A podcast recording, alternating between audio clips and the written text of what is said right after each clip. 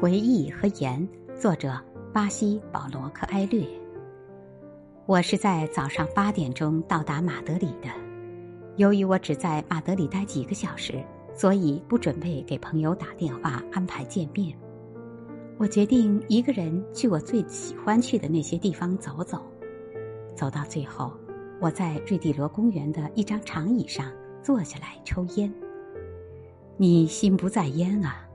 一位老人在我坐的长椅上坐下后说：“啊，我还好。”我说：“但在二十四年前，我和我的一位画家朋友阿纳斯塔西奥·朗沙尔坐在同一张椅子上，我们都在看着我的妻子克里斯蒂娜，她喝多了，在那里跳弗拉明戈舞。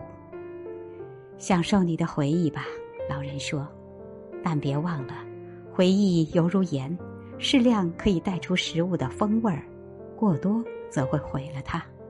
如果你一直活在过去，就会发现，你根本没有可以回忆的现在。